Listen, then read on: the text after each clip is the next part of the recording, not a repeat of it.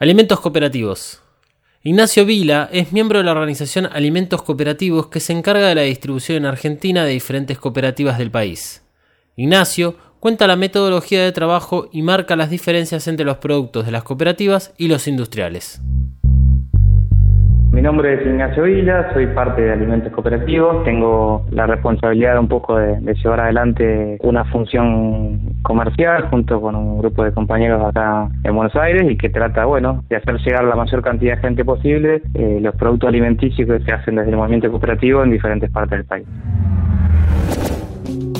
Nosotros intentamos siempre, eh, por unas cuestiones de, solución de la logística, trabajar con organizaciones. No tanto para exigir pedidos mínimos, sino para evitar tener que andar distribuyendo de productos individualmente. Lo que hacemos para tratar de llegar al, vecino común, que no está organizado ni encuadrado en ningún tipo de organización de consumidores o política o social, es hacer ferias con degustación de productos y donde puedan conocer, nosotros le podamos contar de dónde viene cada producto, le podamos contar la diferencia principal entre, entre un producto hecho por el movimiento cooperativo y, un producto hecho por la gran industria alimenticia, donde, donde exhibimos la variedad de productos que, tenemos de todos lados en, distintos espacios, en centros culturales, en, bares, incluso algunas unidades básicas han, puesto su lugar para que nosotros podamos acercar a la gente los, productos y específicamente en Almagro incluso hay una unidad básica de nuevo encuentro ahí en Mario Bravo al 500. Eh, esa organización ya nos compra los productos a nosotros y los ofrece a los vecinos.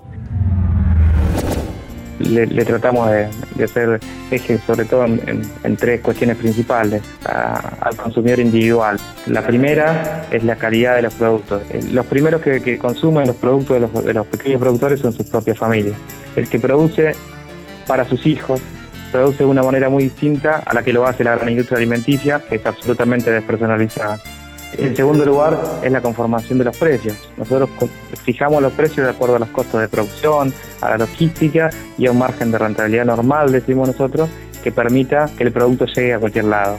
O sea, no hay especulación al momento de fijar el precio.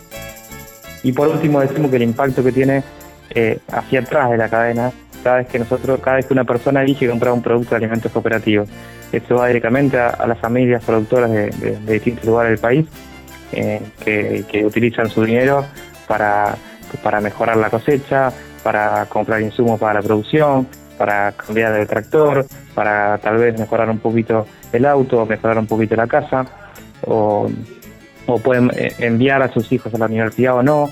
Digamos, la plata va absolutamente a esos lugares y que muchas veces las grandes cadenas comerciales tienen parte del excedente que generan, van a, sus ganancias las van a enviar permanente al exterior con, todo, con todos los problemas que en general en términos macroeconómicos eso ha generado en la historia del país.